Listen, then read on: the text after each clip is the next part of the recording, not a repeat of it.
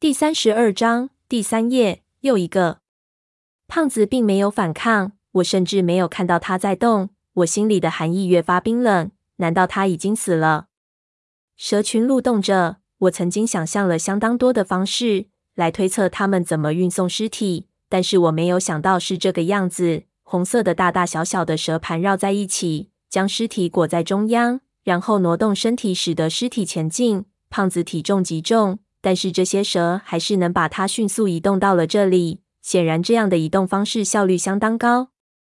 胖子摔入潭中之后，蛇群稀疏开来，开始重新爬上岸，很快就消失在石壁的上面。我看着静静躺在水里的胖子，有点不知所措，不知道他是死是活。如果是死了，我感觉他这样命硬的人都死了，自己在这里早晚也死定了。如果是活着，那我必须去救他，不过去了也有可能只是送死。想了想，不管怎么样，我必须去看一下胖子和我出生入死，我不能连他有没有死都不知道，就把他丢在这里。我警惕的看了看四周，似乎蛇已经走远。检查了一下身上的淤泥，就顺着藤蔓再次爬了下去，小心翼翼的下到水里。我趴着岩壁，走到胖子的身边。胖子纹丝不动，大半个头竟没在水中。我心里一凉，心中就有点发颤。仔细听了听，四周没有声音，我才靠近胖子，将他整个人翻了过来。下半身胖子沉在水里，一摸，我的心才一松，还与微弱的呼吸。但是我也立即看到了他脖子上的血孔，他也被蛇咬了。这里的蛇真是阴毒的要命，竟然都咬在脖子上。这样，除非那人对蛇毒有免疫力，否则基本上无法处理，只能等死。也不知道他们刚才出了什么事情，怎么身上的淤泥被冲掉了？闷油瓶是因为动作快，注入的毒液量少才没事。胖子肯定就没这么幸运，不知道为什么他现在人活着。不过，就算不死，他也快死了。我看了看四周，心说必须先把他从这个水潭里拖出去。然后立即采取一些措施，否则保不齐这些蛇会回来补上一口。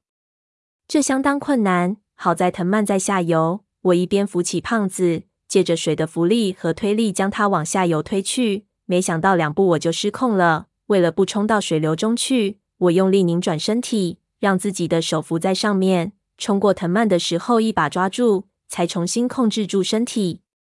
我用尽九牛二虎之力在水里站定。接着，我把胖子挂到藤蔓上，用他的皮带把它固定住，然后自己先爬了上去，想把它拉上来。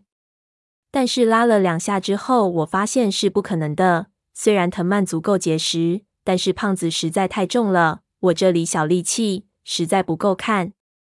我看了看四周，看到我站的树枝上面还有一根外形的大枝桠，立即就把藤蔓挂了上去，做了一个滑轮。然后用我的体重加上力气，把它提上来。只一下，我就把上面的枝丫压成弓形，整棵树都发出让人毛骨悚然的声音。我忽然就感觉胖子太重了，这简直是重的离谱。我的体重加上我的力气，把它吊起来应该没有这么困难。但是现在显然相当的勉强。我以前还背过它，绝对没有现在这么重。这次如果能活着回去，我一定要让它减肥了。我心道，继续压下死力气，一点一点，用了整整半个小时，才把它从水里一点一点吊上来。等我把它拖到树枝上的时候，我的虎口全破了，已经连抬手的力气都没有了。这时候，我站的树枝干脆就被胖子和我的重量压弯的恐怖起来。